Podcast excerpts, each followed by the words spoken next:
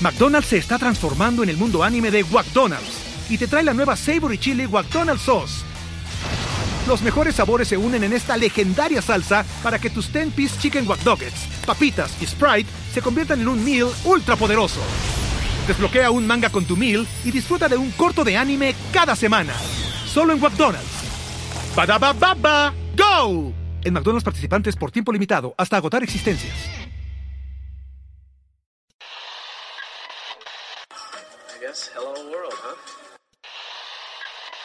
Think about uh, maybe the possibility of winning here uh, today. Had a few thoughts uh, for my friend Sevi, and uh, this one is for for him. You've won Masters Championships. Where does this rank in your list of achievements? Number one.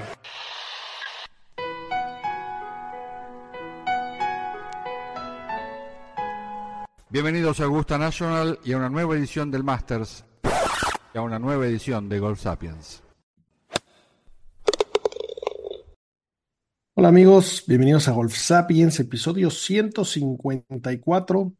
El día de hoy tenemos al, al cumpleañero de hace poco, el, el elder de esta pandilla, de esta manada, a mi querido Sammy. Y también tenemos por aquí al señor Nacho Viciers desde el País Vasco, quitándose la virginidad del podcast, ya ha aparecido en, en el Instagram, lleva dándole amor un rato.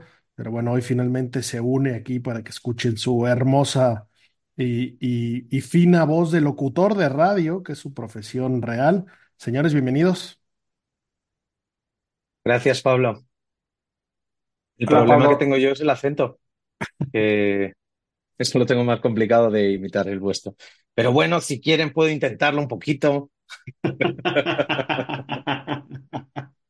¿Qué tal, Nacho? ¿Qué tal, Pablo? Pues ya a punto de llegar a, jugar de blancas a la categoría senior, aunque todavía me faltan unos años para que empiecen a temblar los viejitos, que, que más pronto eh, estaré por ahí. Encantado de tener a Nacho, pues sobre todo para que el público español le entienda, ¿no? Eh, ya tuvimos nuestra primer alegata fuera de radio, si en España también le dicen pater de escoba o no es pater de escoba, ¿no? Eh, lo, lo, vamos a ir viendo a lo largo de este episodio y pues, ojalá que, que sea la primera de, de muchas apariciones de Nacho con nosotros. De acuerdo, la verdad es que había, había que, darle un poco de, balance a este asunto, mucho mexa de este lado, y la verdad es que shout out a, la banda española que cada vez nos escuchan más, y bueno, lo, lo agradecemos y, y, lo entendemos porque la verdad es que el, nivel que hay de, de, golf en España es brutal, la cantidad de fans es brutales, y bueno, pues ya el tener a Nacho aquí nos ayuda a, tener una óptica mucho más cercana y en, y en primera mano, ¿no? La verdad es que las rondas que hemos jugado Nacho y yo, que cada vez son más, eh, nos da risa la, lo diferente que puede ser una cosa de otra, de cómo vemos ciertas cosas, de cómo le decimos a la calle, el fairway, el bunker, la trampa, ya entraremos en esos detalles, pero bueno, vamos a revisar un poco qué pasó este fin de semana, que estuvo divertido. Ahora sí ya se empieza a sentir que la temporada está pues totalmente por aquí. Terminó el Hawaiian Swing. Eh, bueno, pues, pues en, en el Sony en, un campo también muy bonito, esas vistas hawaianas brutales. Pues bueno, Grayson Murray se levantó el trofeo, eh, un desempate muy interesante, se coló al desempate en el hoyo 18 y, bueno, con un up and down, y de ahí se fue eh, con Keegan Bradley y con Ben Ann al desempate y les metió una culebra brutal de treinta y tantos pies, eh, a la cual no pudieron responderle ni, ni Keegan Bradley, que tenía como 17 pies, ni Ben que la tenía casi dada, ¿no? Esta es, esta es la segunda temporada, digo, la segunda triunfo de, de, Murray. Eh, el primero fue en 2017. Y bueno, algo, algo interesante que, que se vio en el Florida Swing. Otra persona que batalló con el alcoholismo hasta hace muy poco, eh, que bueno, pues habla, habla de, que, de que ha tenido la suerte y, el trabajo ha hecho la tarea de, dejar de beber y bueno, pues los resultados son buenos, ¿no? Físicamente cambió mucho, no sé si lo recuerden. Este tipo es el tipo que más corajes hace en el mundo, no tiene muchos amigos y por lo que más famoso se hizo la temporada pasada probablemente fue porque en una reunión con, con Jay Monahan diciendo la historia de Believe y todos estos asuntos, este hombre se quejó amargamente de cómo lo estaban manejando y Rory se volteó y le dijo, pues mejor juega mejor. Y bueno, y el karma esta semana pagó. Grayson Murray ganó el PGA Tour y Rory la recontrasurró en el European, ya llegaremos. Pero bueno, eh, bien por este muchacho, ¿no? Sí, la verdad es que otra de estas eh, historias de alcohólicos rehabilitados que después de dejar el alcohol regresan a la hacienda del triunfo o empiezan a ganar después de dejarlo, eh, dentro de las diferencias que tenemos los golfistas a nivel amateur, como somos nosotros en México y en España, es que en México el golf está, va muy de la mano con la bebida, a diferencia de España, y creemos que un par de cervezas, una cuba, un tequila para los nervios no son malos, y cuando lo vemos a nivel profesional, pues nos damos cuenta que al contrario, ¿no? Que el estar intoxicado, pues te, te, acaba pasando factura, ¿no? Eh, obviamente no es el mismo nivel, el mismo tipo de competencia, los días, el estrés, todo lo demás, pero si los profesionales no beben, no entiendo por qué nosotros como amateurs creemos que bebiendo vamos a jugar mejor, ¿no? Bueno, según que profesionales. Eh, y bueno, también es, mencionaste un, punto interesante de las grandes diferencias del deporte. Eh, en España lo considero mucho más deporte. La gente juega el deporte del golf. En México hay de todo, pero también en, muchos aspectos es, es, más convivencia social. Somos el único país del mundo, me atreveré a decir, donde oficialmente se vale jugar de cinco personas. Y bueno, es, parte de, ese asunto. Y mencionando de ese golf mexicano más de fiesta, eh, donde tocó suelo Grayson Murray fue en México el año pasado, que eh, fue, dentro de sus declaraciones dijo que fue donde más duro se intoxicó, eh, se pasó de, de margaritas doble y vámonos, tuvo, tuvo problemas gordillos. La verdad es que este cuate siempre, siempre ha tenido problemillas, talento brutal, pasó por cuatro universidades. Y, y, bueno, si no, si no le pegas extraordinariamente a la bola, no llegas ni a la primera, no te cuento irse pasando esa papa caliente. Pero bueno, la verdad es que claramente, como todo en la vida, si te pasas de listo, pasa factura. Si bebes de más, te metes en pedos. Si comes de más lechuga, te metes en pedos si haces 50 ultramaratones, te metes en pedos. Entonces, pues todo, todo con prudencia. Y bueno, este hombre claramente ya no debe beber, pero hay personajes que, que incitamos a que beban, ¿no? Como nuestro amigo Rory, que sigue necesitado de irse al road trip a Yosemite con John Daly a comer hongos y beber Jack Daniels y regresar relajado y listo para ganar todos los mayores que le faltan, ¿no? Pero bueno, bien, bien por Murray. Eh, torneo divertido. Por ahí el debut de Juan. ¿Qué onda con ese personaje? Eh? Entró por la cajuela, es de los que estaba debutando y bueno, a punto de entrar al playoff, se quedó a un golpe.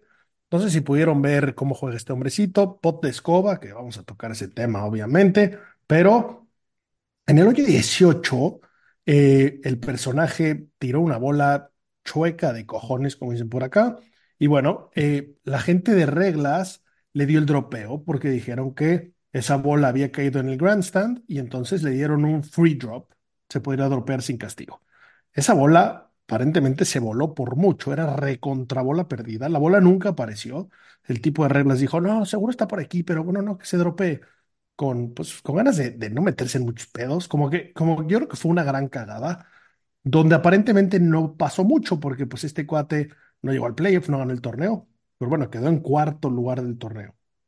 Si le iba bien, iba a ser doble bogey, que eso lo mandaba al séptimo lugar tal vez. La cantidad de puntos de FedEx del cuarto al séptimo son gordos. Este cuate ya casi garantizó su tarjeta, sus apariciones y probablemente no, no le correspondía, ¿no? Los diseños de los campos muchas veces están hechos para que haya peligros por muchos lugares, que el poner las gradas para recibir a los fans, pues luego nada más son como un tablero de, de básquetbol, ¿no? Eh, pero bueno, interesante lo que pasó, qué buen debut, qué maravilla.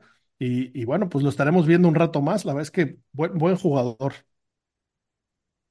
Si empezamos a ver este nuevo talento mucho con la ascendencia oriental, tal y como pasa con las mujeres, eh, pues algunos jugadores que si bien son nacidos en Estados Unidos de padres asiáticos y, con un gran talento, ¿no? Que, que, físicamente no tienen las aptitudes, digamos, masa muscular eh, respecto, pues, a, digamos, a los, al blanco tradicional, pero... caucásico. al caucásico, para no, porque no podemos ser racistas ya en este podcast.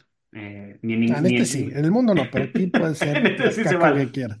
Pero tienen una ventaja que es la flexibilidad, ¿no? La elasticidad, flexibilidad que les permite generar velocidades de swing que les ayuda a competir contra estos monstruos físicamente, ¿no? O sea, no, tú si no conoces del deporte y ves a Rory, ves a Kepka y ves por el otro lado a, ¿quién te puede decir que, es un buen Morikawa? Es decir, Morikawa no puede tener oportunidad de pegarle la misma distancia, no le pega la misma, pero tampoco es que que le cueste trabajo competir contra los que le pegan muy duro, ¿no? Y, creo que todo va en un tema de, pues, de, de la flexibilidad y la elasticidad que, que tienen estos jugadores. Quizá también la elasticidad que tiene este tío es espectacular. No sé cuánto tiempo va a aguantar su espalda, no sé durante cuántos años, no sé si habéis podido ver el swing tan raro que tiene, ese finish mm, medio helicópteril, que, a mí me sorprende muchísimo que no se haya lesionado la espalda todavía. Bueno, es que el mismo Rory, que Rory de, a, nivel carrocería está muy lejos de ser de los, de los mejor dotados y la velocidad a la que mueve esa espina dorsal, yo entiendo cómo no se ha roto en dos pedazos y bueno, sigue siendo el que más putea la bola, buen movimiento, buena flexibilidad. La verdad es que ahí ya eh, no- nos metemos aparte, es que, ¿qué es lo bonito de este deporte? No necesita ser el cono en absoluto para ser el mejor. Y bueno, yo creo que en el caso de, de esta camada asiática, que está llegando a los hombres, ¿eh? En las mujeres es, es, es un, es un dominio impresionante. Claro, y yo creo que más bien, más, más que aptitudes físicas, que no, no soy experto en el tema, pero yo creo que te conviene en cualquier deporte tener la carrocería de Dustin Johnson que la de cualquier personaje asiático, salvo igual en el, si eres ninja.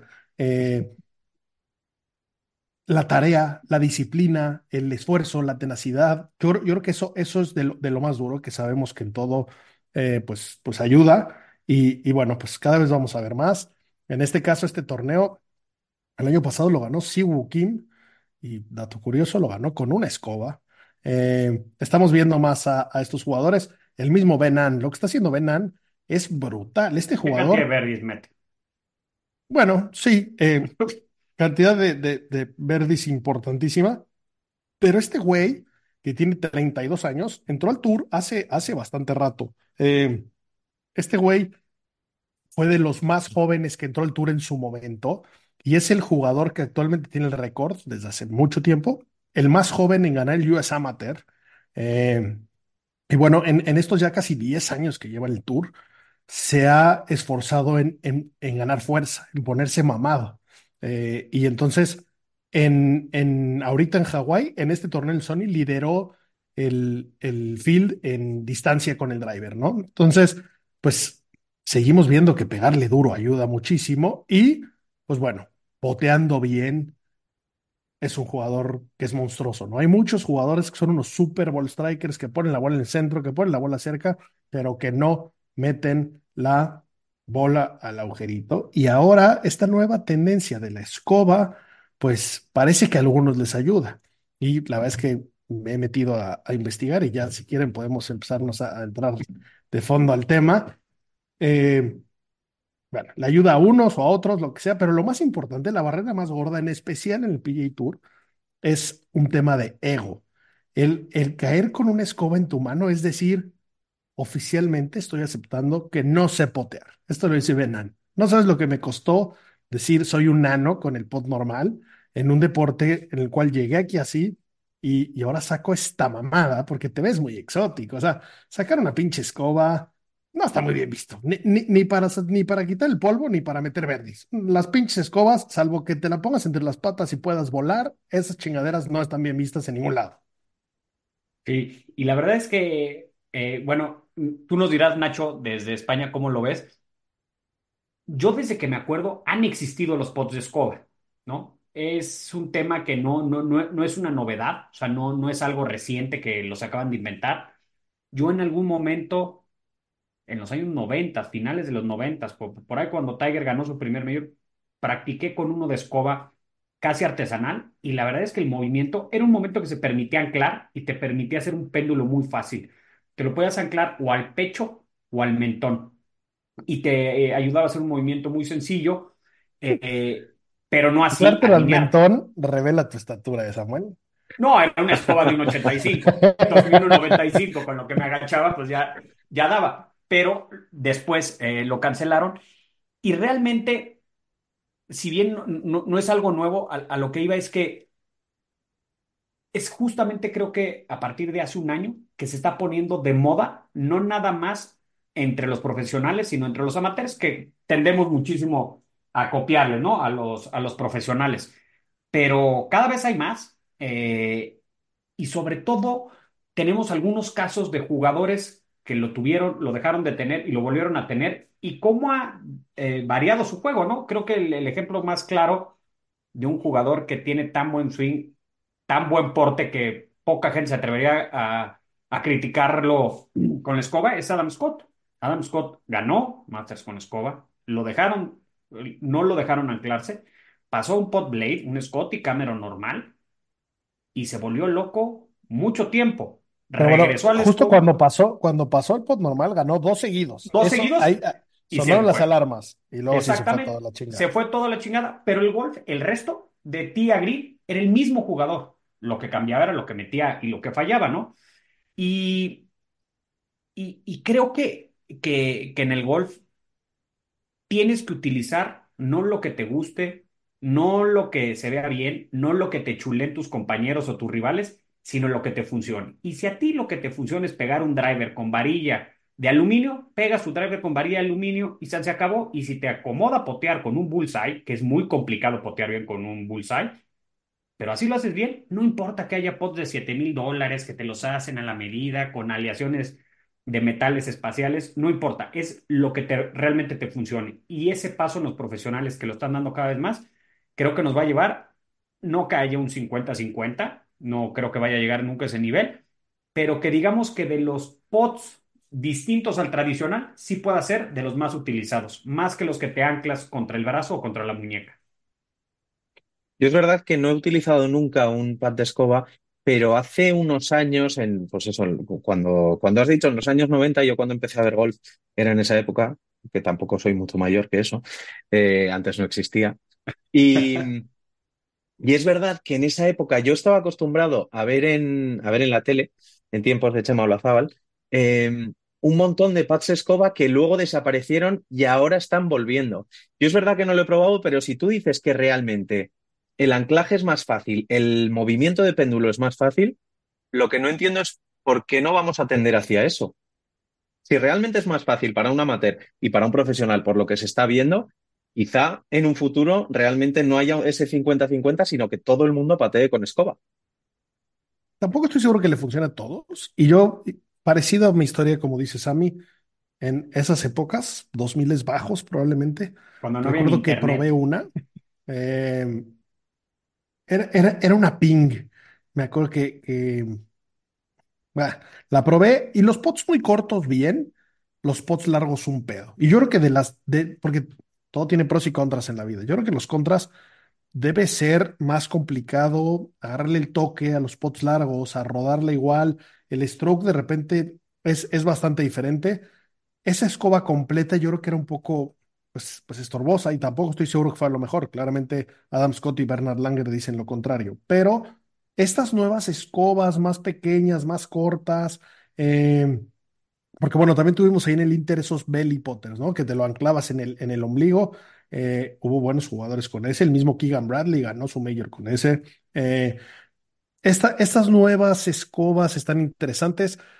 Vi un video de el founder de Lab, que es de los que están agarrando más tracción, de los que están renaciendo esta categoría. Eh, Potter con el que ganó Lucas Glover, por ejemplo, a quien le solucionaron la vida y que ya no tiene un tema de ego, ya, ya lleva tantos años en la liga que tampoco le preocuparía eso. Y bueno, habla de que no, no todos los humanos, más bien casi nadie, tenemos la misma habilidad con las dos manos. Entonces, los derechos, por ejemplo, eh, pues somos habilidosos, por ejemplo, para tirar dardos, para tirar una pelotita dentro de una canasta, y esa mano habilidosa es la que pones abajo, y esa es la que va a controlar el movimiento, y la de arriba solamente va a detener el péndulo, ¿no? En cuanto escuché eso, me, me llamó la atención porque Para ese tipo de tonterías soy bueno. Y, y con el pot tampoco es que necesariamente sea muy malo, pero como bien dices, ¿cómo le gano un golpe a donde sea, por como sea, por donde pueda? Sí hemos pasado por esa época de egos. Eh, en mi bolsa hubo unos blades hermosos a la vista y a la fecha no los quiero más que en defensa propia, que esa es una de las cosas que veo en el golf español. Veo una cantidad de jugadores que en su vida han olfateado ni un 80, con unos blades Mizuno, varilla regular en su bolsa, que no les pega ni Chema la Zabal, y ves mogollón de personas con las armas incorrectas, ¿no? Es un poco eh, la cultura y el se ven bonitos, quiero tirar menos, ¿de qué se trata? Porque en el fondo cada quien va, algo diferente al campo, ¿no? Sí, el problema de aquí, a ver, yo tengo mis palos que son preciosos, pero no los tocas ni de broma. De hecho, el otro día lo pudiste comprobar con el drive que pegué con, con tu nuevo drive. Qué diferencia de altura, de golpe, de distancia. Pero no lo sé, yo tengo mis blades maravillosos Titleist, no, no son tan blades como los Mizuno, pero, pero sí que es verdad que, que aquí falta esa cultura del probar, de empezar a de fitearse, de, de, tenemos cuatro marcas, las cuatro marcas, los Tylers, los eh, Rickson, Callaway, eh, TaylorMade y poco más. O sea, de hecho, el, otro día estábamos hablando y tú me hablabas de marcas que patrocinaban eh, a, golfistas del PGA Tour y que yo no conocía y que no había oído en mi vida en España. Aquí creo que falta una cultura de mercado muy grande, no solo eh, en cuanto a armas, sino en cuanto a marcas y posibilidades. Y no, ya no digamos las low cost, que eso aquí todavía no ha llegado, por desgracia. De acuerdo, bueno, creo que también eso es parte de la, de la gran barrera de entrada, ¿no? Tú, y, y, bueno, y México tampoco es el caso. La ventaja de México es nuestro vecino del norte, que de ahí pues llega, llega todo, pero, pero complicado en el golf. Oye, te invito a probarlo. Ok, te presto unos palos. Ok, si me interesa, tengo que adquirir unos. Y ya estamos hablando de miles de euros o muchos miles de pesos. Uh, ¿Cómo estamos de usados? Y en México cada vez hay más y en Estados Unidos te puedes traer por muy poco dinero lo que quieras, hay infinito. Y en España no hay gran cosa. Y lo muy, muy, muy poco que hay son estos blades del abuelo, unas cosas que difícilmente te enamores del juego, ¿no? Entonces, es, es, es, es parte de la evolución del deporte, pero bueno, eh, volviendo a la escoba, creo que está agarrando tracción, creo que esa parte de los egos está desapareciendo. Eh, Ashka Batía también decía eso, ese güey no usaba la escoba hasta hace muy poco, pero estamos ya en un juego con tanto nivel, con tanto talento, que ganarle .01 a cada ronda suma mucho y más a nivel temporada. Entonces vamos a ver quién la usa. Will Salatoris ya lo vimos, que de Will Salatoris tenemos que hablar porque preocupa, empiezan a sonar las alarmas. ¿Le hizo eh, una la lobotomía o qué? O sea, estaba enfermo, o sea, tenía una lesión de espalda y parece que le cambiaron todo. Sí. Desaparecido, sí. ¿no? Bueno, pues sí, no, nunca fue muy corpulento. Eh, No, no, el- pero- nuestro amigo Palito de Pan sí le operaron la espalda, sí poteaba con el culo, aunque aún así dio la lata que dio y se ganó el lugar que se ganó y el nombre que se ganó. Pasó a la escoba y ya le vimos unos strokes horribles también, esos pots cortitos que, que cómo cuestan, cómo, cómo puede ser que, que, que- un humano pueda, pueda presionarse tanto ahí, ¿no? Eh, pero bueno, el pobre de Palito de Pan, su regreso se está viendo poco más rocoso de lo que tenía presupuestado probablemente. Eh, nuestro querido amigo Palito de Pan debutó en el Hero, donde quedó en lugar 20 de 20, el torneo de Tiger. Luego, ahorita, en, bueno, en el primer torneo de Hawái le fue del orto y esta semana no pasó el corte por seis o siete golpes. Eh, Sí. esperemos que esté afinando, ¿no? Y creo que también, eh, y, y- y eso sí nos pasa a todos, ¿no? Que cuando dejas un tiempo de jugar puede ser que llegues o muy bien o totalmente errado o pegando muy bien de lejos, pero lo que requiere de unas manos más finas, los tiros cortos, precisos y eso fallando más, creo que debe ser cuestión de tiempo. Esta semana también regresa Daniel Berger, después de también casi un año sin jugar, lo mismo, una eh, lesión y operación de espalda, a ver cómo le va. Eh, y, la verdad es que eh, es un tema, yo creo que al final tan psicológico, el saber que ya estás curado y puedes hacer lo mismo que has venido haciendo toda tu vida, eh, porque hemos visto jugadores que regresan de lesiones y llegan y pensaste que estaban de vacaciones o como en los casos de Grayson y de Dustin Johnson, en un centro de rehabilitación por algún tipo de adicción, ¿no? Pero que, que físicamente no se les ve. Yo, yo a, a Will Salatori sí lo veo raro. Veremos qué, qué pasa con Daniel Berger. Eh, tuvimos, ¿quién regresó también después de lesión de un buen rato esta semana? Que ya no vi. Bueno, Gary ah, Woodland, su operación de, de, cabeza. del cerebro, ¿no? Tal claro. Cual. Pero también es, o sea, yo lo que creo que te afecta más el tiempo de no competencia y llegar a estar mentalmente nuevamente ahí. Tiger lo ha repetido muchas veces, puedo caminar, puedo jugar 72 hoyos, pero emocionalmente no estoy listo para competir una semana, porque si bien son cuatro rondas del torneo, se ponen en un modo competición desde el día que llegan al, al lugar del torneo y, y, esa parte puede ser que les cueste un poco más de trabajo y hay gente a la que, como si no hubiera pasado nada, ¿eh? Pues mira, el, mismo Chemo Lazábal que casi dejó de caminar y volvió y ganó su segundo Masters. Sí, sí, sí, sí, sí hay, eh, hay, de todo. El, yo creo que de los más gordos de la historia, Ben Hogan, ¿eh? Ben Hogan chocó de frente en esos coches de metal de verdad, casi pierde la pierna y luego volvió y ganó varios majors.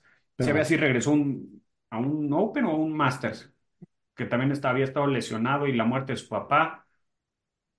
¿Cuál fue? ¿Quién? Y, y Ballesteros y, prácticamente sin rondas. ¿No fue el del 87 que perdió con, con Niklaus? Ese fue el del 86. Sí, que venía sin jugar. Y, llegó y jugó, salvo el peor tiro de su vida, todo lo demás lo hizo bien. O sea, es, es, creo que es muy circunstancial quién después de un tiempo de no competir a alto nivel, competir por decisión propia o por lesión física, cómo regresan, algunos bien y otros mal. No, no te podría decir que, que todo el que regresa llega mal. De acuerdo. Y bueno, eh, este podcast es amigo, perdón que te interrumpí, Nacho, es amigo de Palito de Pan. A Will Salatoris se ganó nuestro respeto, salvo cuando se arrodilló para darle el anillo a su vieja. Eh, pero a base de buen juego se, se, se, ganó el respeto y ese tipo le ofrecieron, si no me equivoco, 130 millones de dólares para irse a Live y dijo que no gracias, que él pues quería ganar torneos porque soñaba con eso. Y bueno, esa lealtad y ese esfuerzo y esos huevos que ha mostrado de ponerse al tú por tú y llevándose unos, unos, unas noches que seguramente no se puede dormir, fallando un pote en el último segundo, unas boquedas horrorosas. El tipo ha sufrido, así que le deseamos pronta recuperación como deportista y porque es un tipo con, con huevos. Perdóname, Nacho, te interrumpí. No, decía que también se le vieron muy buenos destellos de calidad. O sea, a pesar del resultado horrible que hizo en el, en el Sony, dio muy buenos golpes y quizá tiene que volver a reestructurarse un poco y reestructurar ese swing para volver a empezar a, competir al máximo nivel, a su máximo nivel. De acuerdo.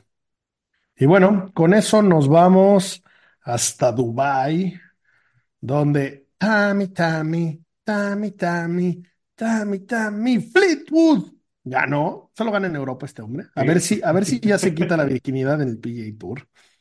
Y ganó entre, pues no, sí ganó, pero, pero Rory lo regaló. ¿Cómo, Rory, perdió. Rory perdió. El otro estuvo donde tenía que estar y Rory dijo cómo que, bueno, que en, su defensa, y para los que no lo vieron, eh, Rory venía de líder. Y, y, bueno, en el, en el 14, par 3, 200 yardas, pegó un cierro 7, un dardo de broma perfecto, un misil a la bandera, lo dejó a cuatro pies y tripoteó. Y después sacó la casta como es Rory y ahí andaba haciendo lo suyo y salió al hoyo 18 de líder. Por un golpe, estaba Fleetwood estaba dos, le hizo Verdi al 17. Y luego en el 18 Rory con uno de líder, tranquilo, echó un garfio de drive al centro del lago que pues le costó el torneo. Y Fleetwood hizo su Verdi. Ahí sí, mi respeto, se armó de huevos, cerró Verdi, Verdi, pero bueno, Rory, Rory lo regaló, Rory la cagó varias veces, eh, falló pots cortos, ese drive no lo debería de, fallar, pero eh, la verdad es que a Rory no le preocupa. Me gustó, siempre, pobre Rory, la verdad es que ya es, es el enemigo público número uno mm. y, y, lo único que hace es ser un buen jugador. La verdad es que, aunque, aunque le he tirado caca y, y creo que necesita 60 sesiones de ayahuasca, es un caballero. En el momento que Fleetwood metió ese pot para Verdi, para hundírsela, le dio un puñito hermoso y al final lo abrazó, es su brother y le dio gusto. Creo que de caballerosidad nunca, nunca lo hemos dudado y, y le sale del alma, lo demuestra. Bien, bien por Rory. Y bueno, eh, bien por él también de estar jugando el Tour Europeo. Le zurra Hawái, no se para en Hawái, le da igual que sea obligatorio y no obligatorio el centro y me la sudan todos porque soy Rory y estoy jugando en Hawái. Y está muy bonito lo que está diciendo ahora que ya no es pues el, el, el caballero defensor de Jay Monahan.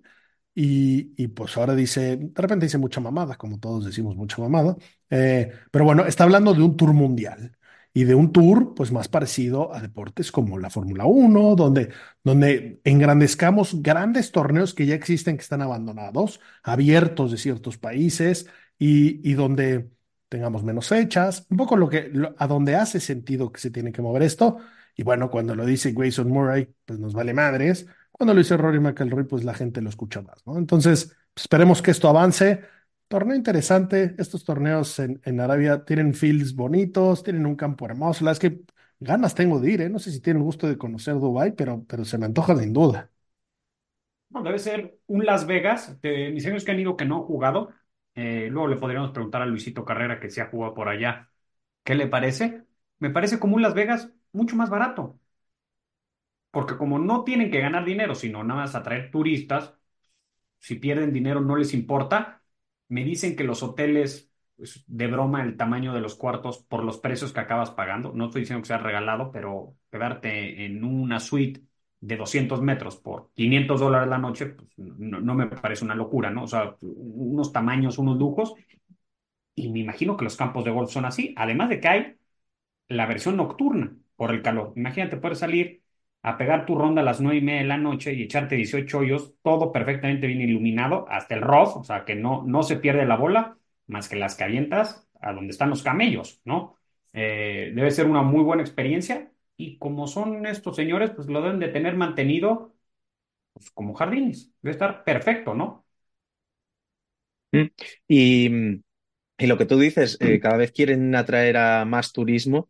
Y de hecho, la cola de este torneo ha sido precisamente una de, una de, una de estas jugarretas del, del Dubai Invitational, que de repente se puso a invitar a gente y tenía dos, dos plazas para invitar e invitaron a Ken William, que es un hombre de 53 años, no, 54 años, que es amigo de Michael Jordan y de hecho es el director de su club de golf en Florida.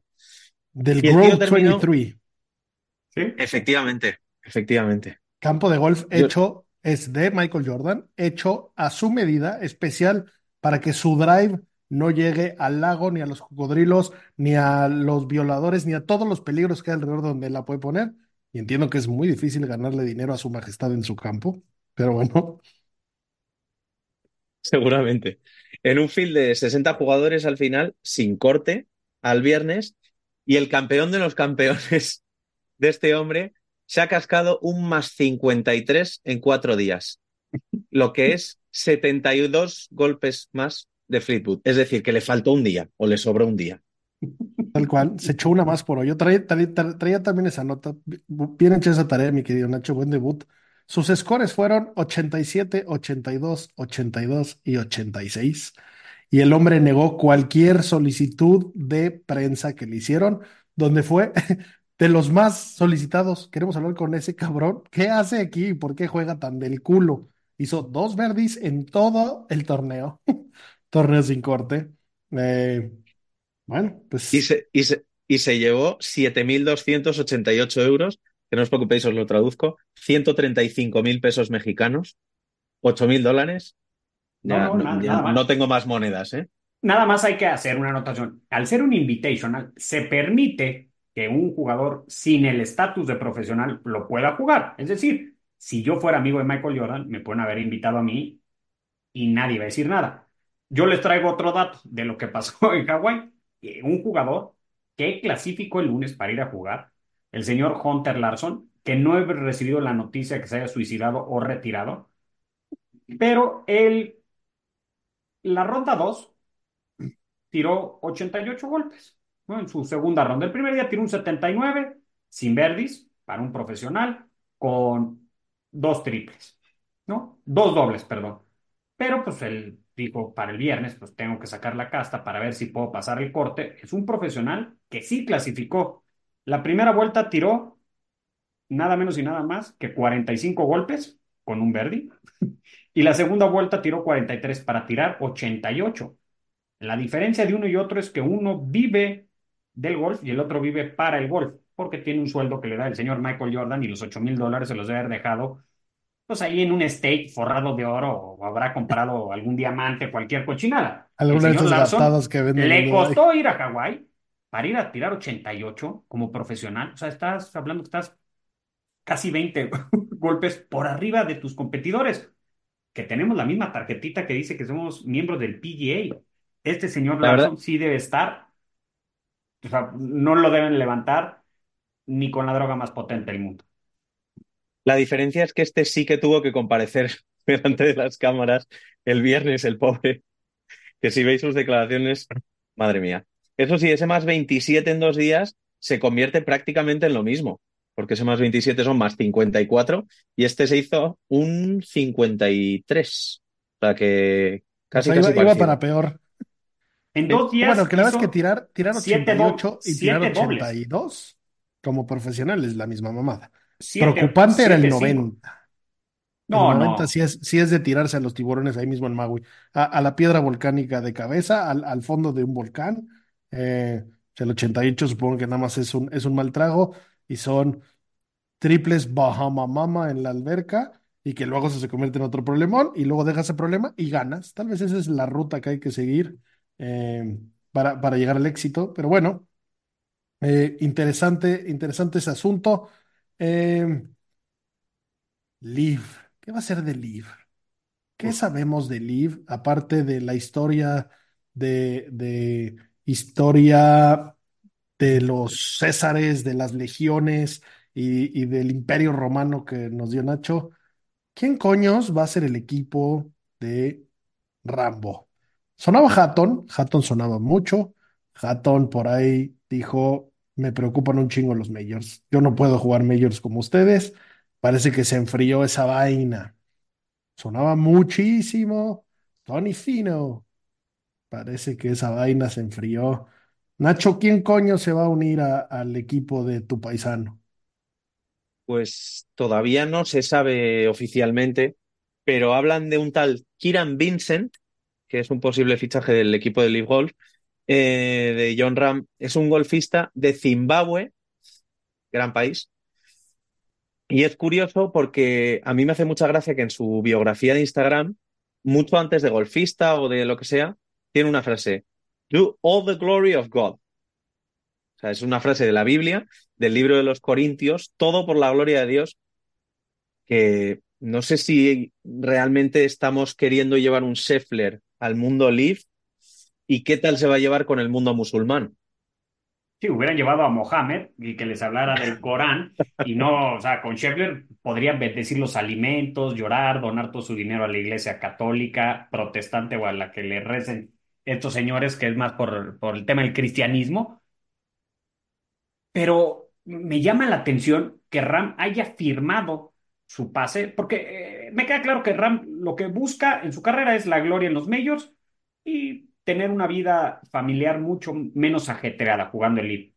Pero de ahí a ser el capitán del equipo más malo de la liga, digámoslo así, más mala, no creo que tampoco esté dispuesto a que mañana en el equipo John Ram jueguen Nacho, Pablo y Santiago con él y hagamos el ridículo salvo él. O sea, algunas bajo la manga deben de tener, por lo menos le tienen que traer una estrella, ¿no? Yo no veo, por ejemplo, que también sonó mucho tiempo que Sander Schoffle y Patrick Cantley se iban. Yo no veo esos dos con Ram.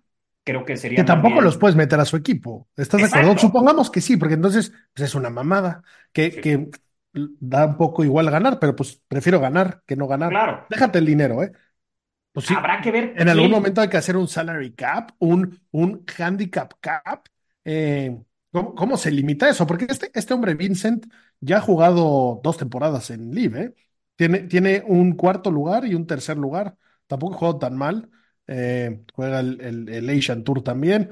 Pero bueno, la verdad es que con todo el respeto al señor Scott Vincent, de 31 años y un candado pelirrojo indigno, no tengo nada contra él, le deseo lo mejor. Eh, sí, sí requiere un equipo más sólido, Rambo, yo creo. Y bueno, por ahí suena una Lo debe amateur, ¿no? exigir. Lo debe exigir él. Bueno, pero es Debe que ser parte. era, era- o sea, cuando esta conversación ya sucedió y el hecho de que él se viniera, más bien era tráete gente, porque mira, tengo al, al lepre con este de Fiji o de dónde coño será, de Zimbabue, y, y tengo una lista de amateurs brutales. La otra bola de putos, por más que les pongo ceros, no quieren venir. Tú tráemelos. O, o tienen que ser desconocidos australianos, sudafricanos, de tours que no conozcamos, que pues por ahí Ram los haya conocido, o que algún profesor, coach, compañeros de college. No, no- veo quién fuera de los españoles, que ya tienen, Sergio García tiene su propio equipo, no, veo a quién podría llevarse a su equipo ni entre los europeos si descartamos a Hatton, si descartamos a Finau, o sea, de, varios que parece ser que sí ya no se van a ir, pues sí, hay que ponerse muy creativos para ver si le atinamos a quién va a ser, ¿eh? Yo creo que por lo menos debe tener a alguien asegurado, eh, que sea de su entera confianza, pero pues con los otros dos no, no creo que vaya a querer jugar al final con el Tucán y el Camarón. Sonaba por año. Otaegui también, ¿no? Ese, ese sí ha sentido, ese, ese es paisano tuyo, mi querido Nacho. Este sí que Eh, tendría algo de sentido. También sonó muy fuerte Adri Arnaus, de hecho aquí lo confirmaban en, en relevo, en uno de los, en un medio de aquí de España. Sí que se decía que iba a ser Adri Arnaus sí o sí, y de hecho nosotros dijimos, bueno, será, puede ser perfectamente, y lo di- dimos la noticia, no como nosotros, sino como relevo, pero parece que todo eso se está disipando un poco. Y el otro amateur del que hablabas es al final un norteamericano de 21 añitos, tres participaciones en el PGA Tour, dos veces no pasó el corte. No sé yo exactamente cuánto, cuán- cuánto, puede aportar este chico al equipo. Bueno, Lo que es, pasa es que- los, es el, en, en el Wagger está el número 10, pero en sus rankings de datos es el segundo mejor eh, amateur detrás de Gordon Sargent, que el cual evidentemente tuvieron la conversación.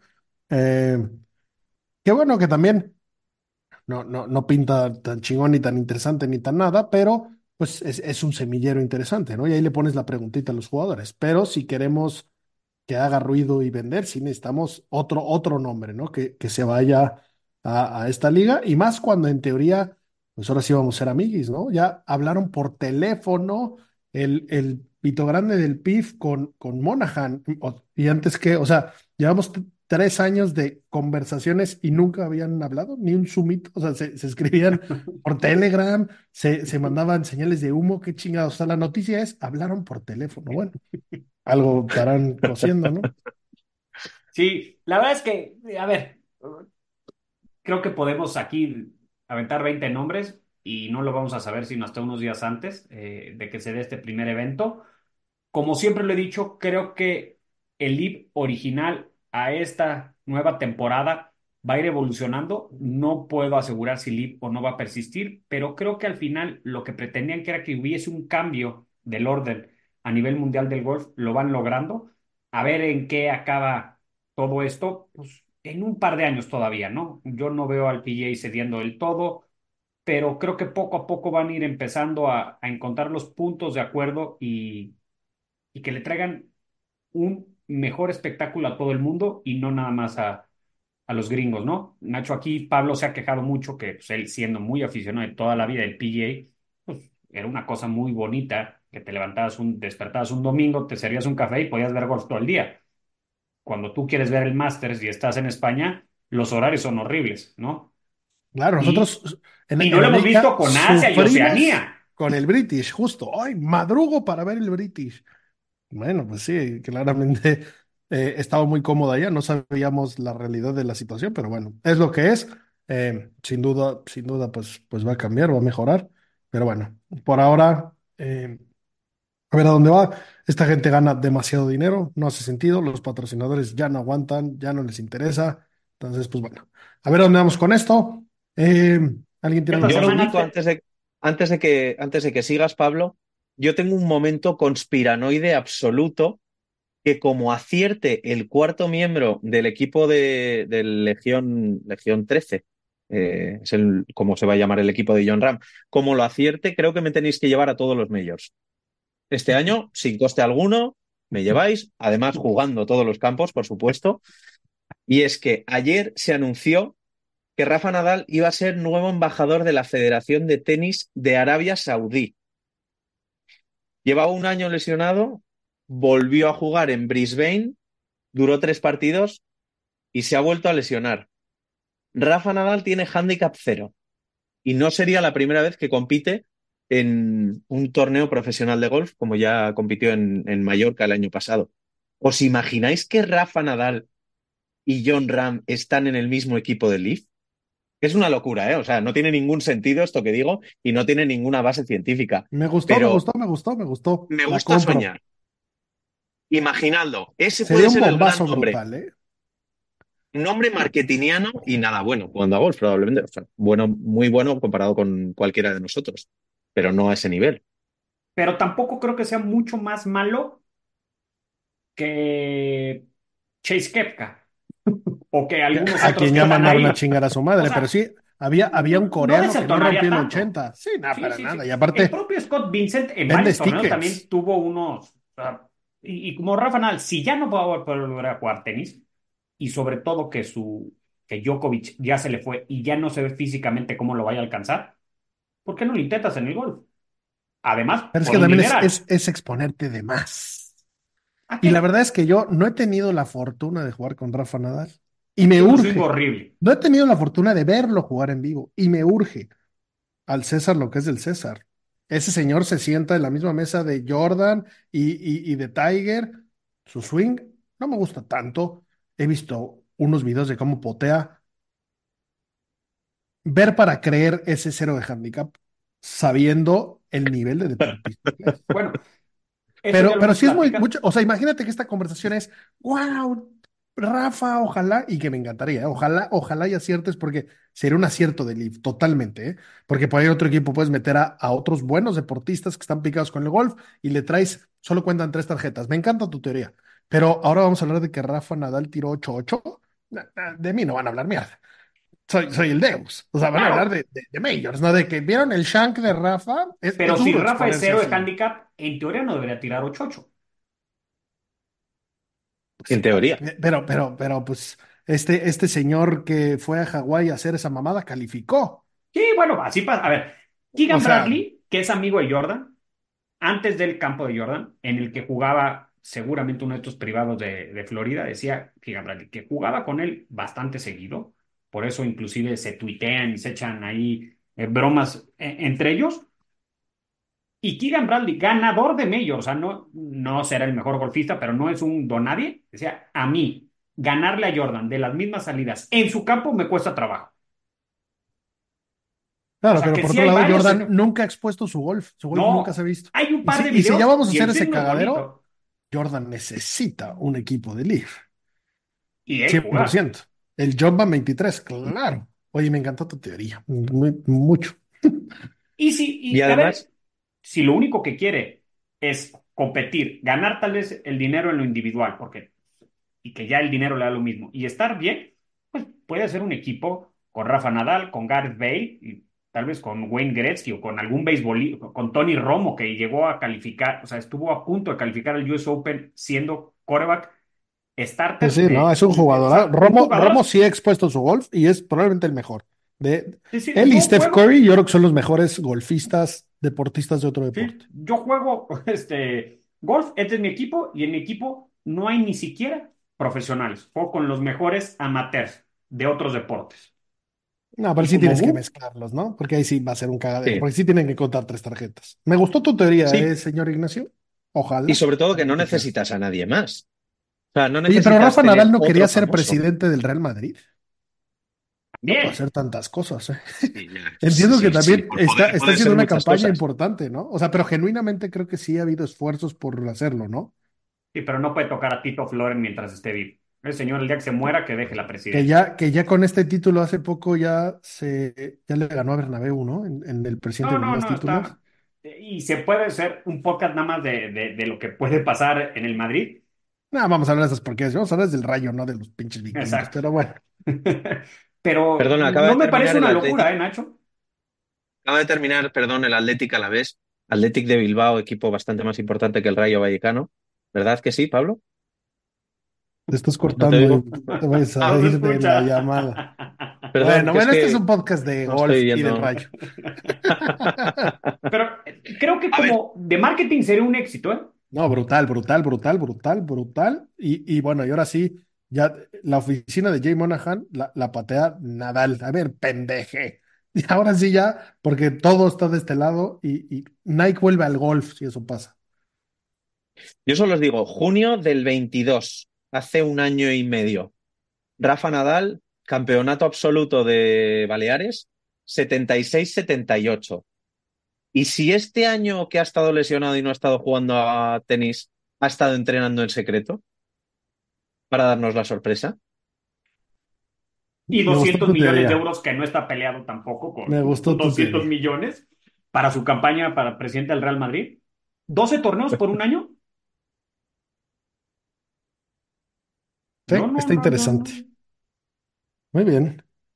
Eh, tengo un Esta par de... uno de los torneos del PGA que se juegan en muchos campos que se vuelve un desmadre, ¿no? Que, que, que, que pierde de un poco. Amex. Campeón defensor. ¿Quién es el campeón defensor del Amex? Max Homa. Alguien que no puede defender su título.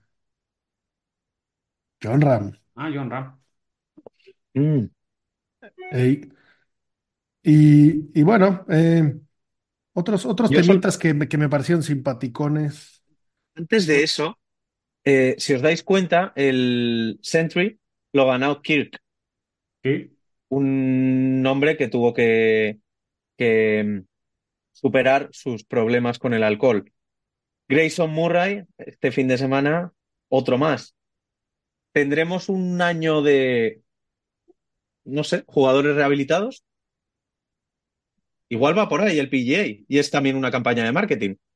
De todo, te- todo se No, puede es una superar, tragedia. Para ti es una tragedia que ganen estos güeyes. Están rezando de que el puto reverendo salga verga y, y- y gane como dicen los momios que lo tiene que hacer. Este ya tiene mejor field. eh, que bien por estos jugadores, ¿eh? La verdad es que mi respeto, de eso se trata, eso iban. Pero a nivel marketing no, no vende que los dos primeros eventos hayan ganado randoms para, para el, para el no enfermo de golf. Ganaron los randoms absolutos.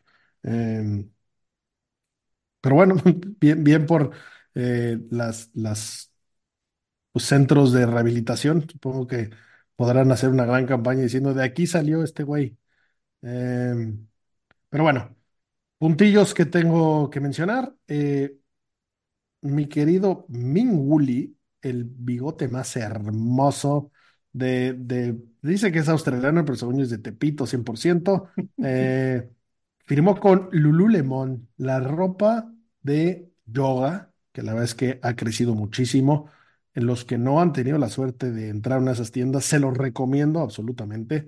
Y los pantalones son de broma lo cómodos. Es una marca que me gusta, la verdad y que me encanta que entre duro al golf. Ya tenían el, típico pantalón que parece de vestir y que parecen un- unos pants o un chándal, como dicen por acá. Eh, pues bueno, patrocina este hermosísimo bigote. Me gusta que haya más jugadores, me gusta que haya más marcas. Y yo creo que es un buen embajador porque juega irreal este güey. Mingu va a dar mucha, mucha lata. Yo creo que muy pronto va a estar ganando algo muy duro, al igual que su hermana, que juega irreal. Qué, qué hermanos tan duros.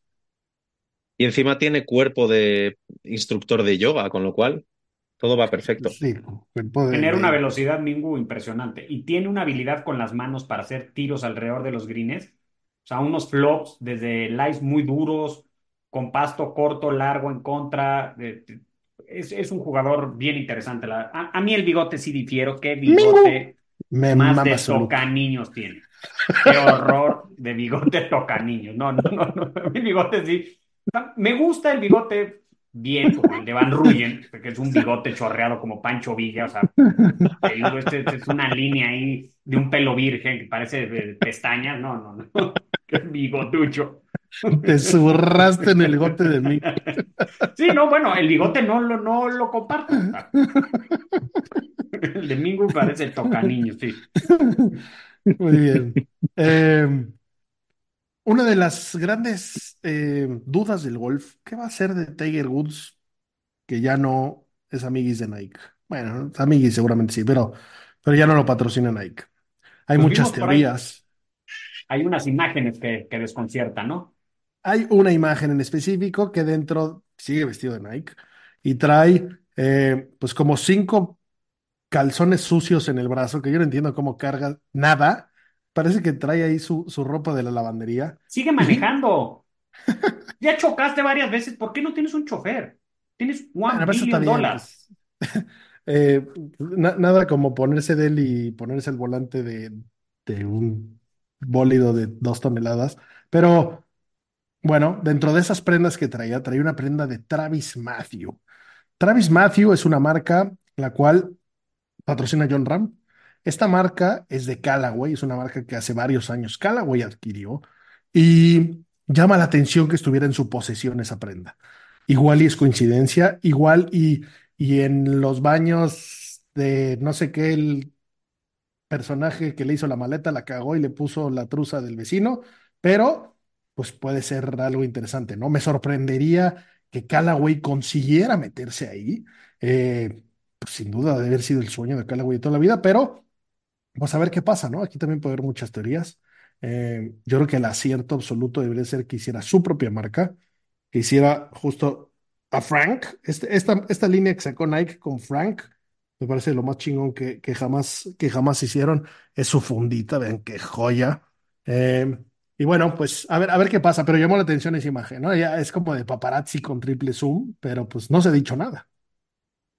No, no, no, no. no y, y creo que sí, sí va a tener como todo lo que haga Tiger en el mundo del golf un, un gran efecto, sea la marca que sea la propia o se vaya a vestir de Kirkland. Las ventas de esa marca creo que van a subir siempre y cuando él no se pueda meter al diseño. Yo no sé qué tanta ropa vende ese Dios, la verdad. O sea, Pero si haces una línea Travis Matthew por Tiger Woods, la gente, si tú vas a comprar la típica polo blanca o azul, pues igual y, y si te cuesta lo mismo, prefieres la que dice Tiger Woods que la que no dice Tiger Woods, ¿no? pues sí, pero de ahí es que cuánto chingados cuesta tener a Tiger. le das participación. To- to- mira, también hay la- la- las teorías como lo que le pasó a Federer cuando para Nike ya no era costeable los 10 millones de euros al año que le daban, le quitaron la ropa, se fue con Uniqlo, se volvió embajador mundial, le dieron una cierta cantidad, seguía usando los tenis Nike para jugar hasta que llegó esta empresa suiza como él, On, y negoció un porcentaje a los meses de ser accionista. La empresa se vuelve pública y ese porcentaje se volvió y pues, Federer pasó a ser muy rico a billones en, dos movimientos. Gran, gran movimiento de esa marca. Yo esa marca la, la ubicaba hace muchísimo.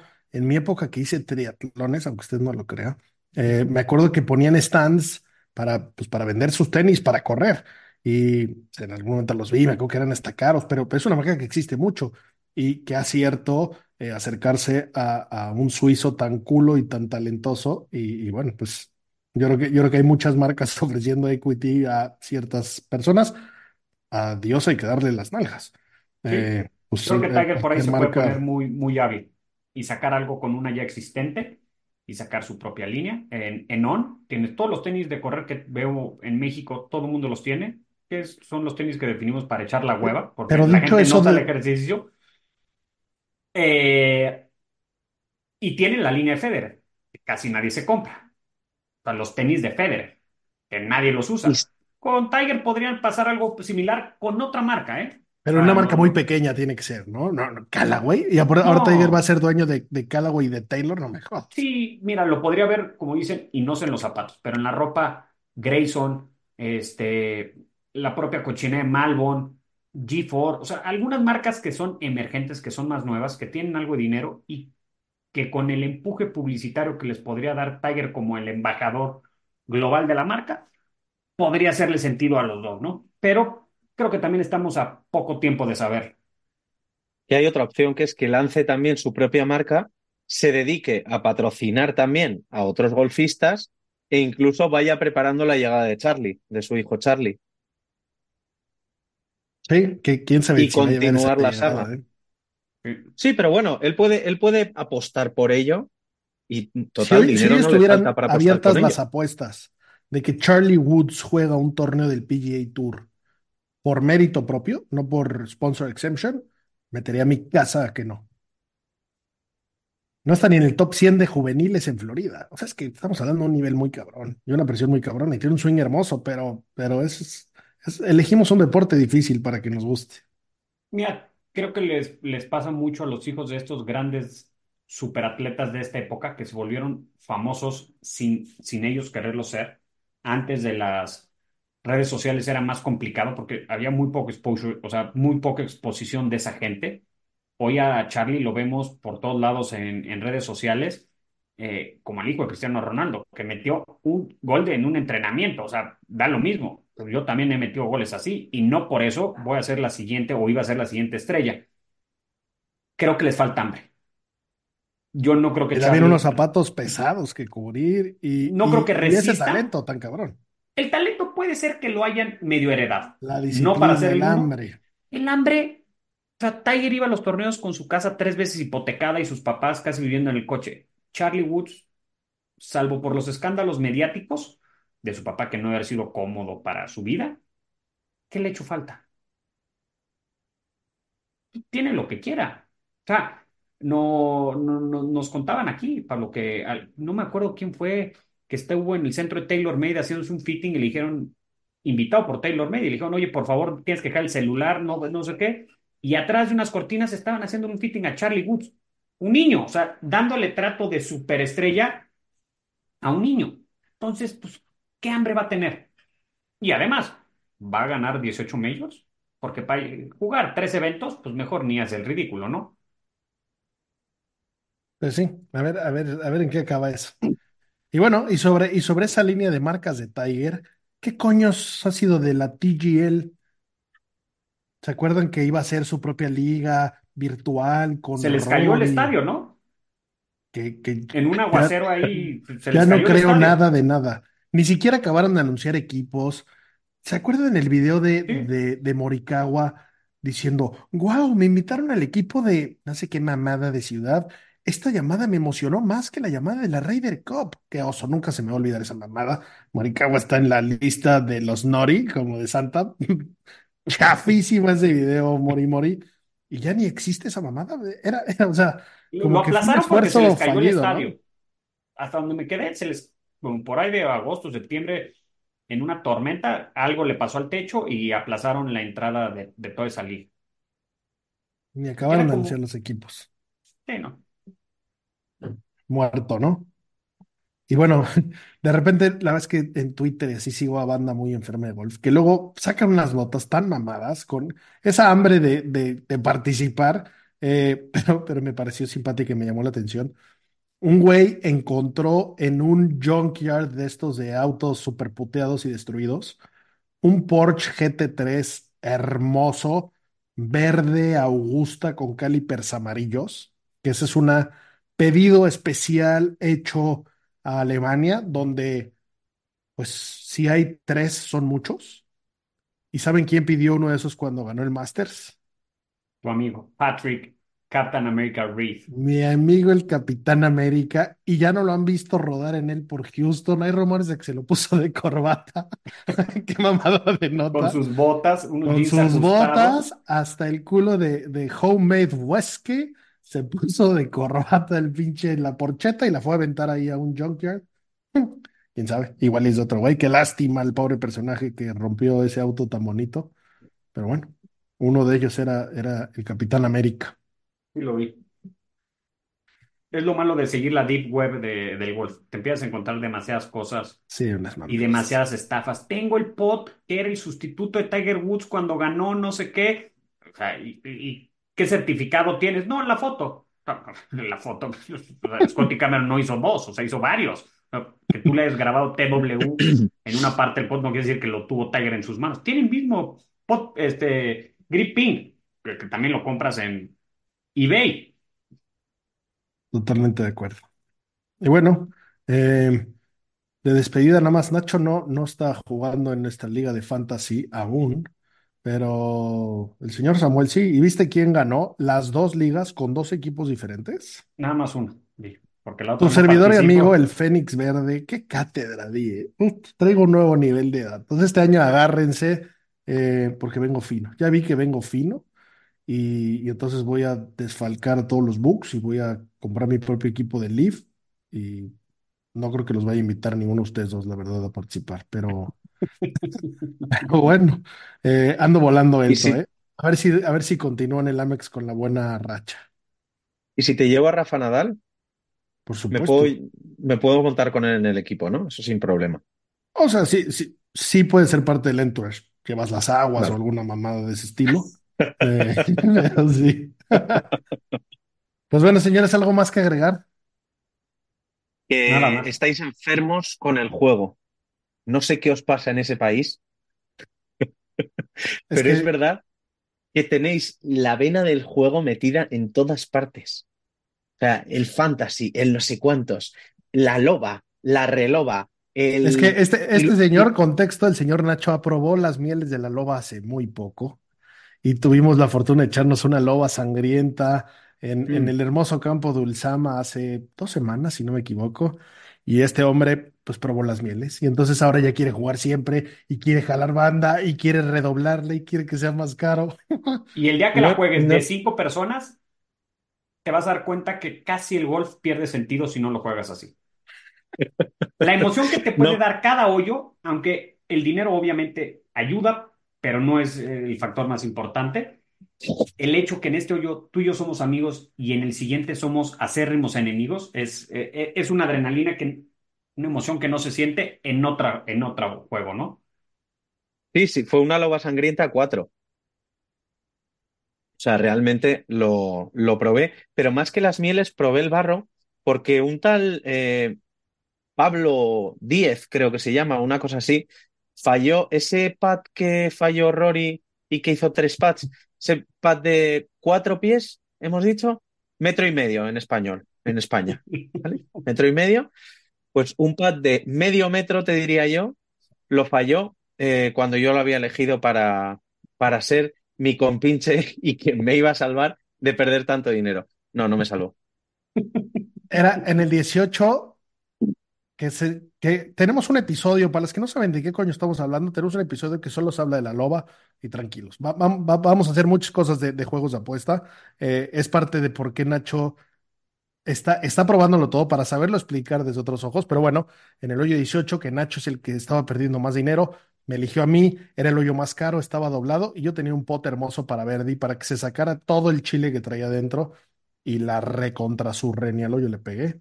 Se empató el hoyo, no pasó a más, no hubo sangre, estuvo bonito, era para que nuestros rivales tampoco se, se, se asustaran y quisieran volver a jugar otro día. Pero sí te quedé mal, mi querido Nacho. Así pasa.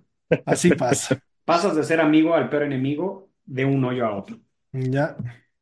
Pues bueno, señores, como siempre, gracias por escucharnos. Denle amor a nuestro Instagram, like, share, follow, todo lo que sea funciona. Les agradecemos su paciencia, le agradecemos que nos escuchen. Y como siempre, señores, lo mejor de la vida, green es green. Hasta la próxima.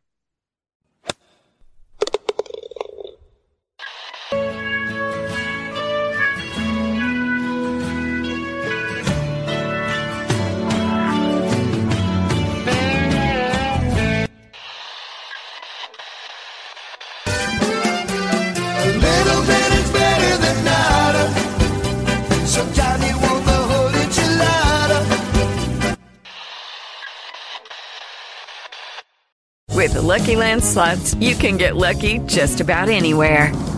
This is your captain speaking. Uh, we've got clear runway and the weather's fine, but we're just going to circle up here a while and uh, get lucky.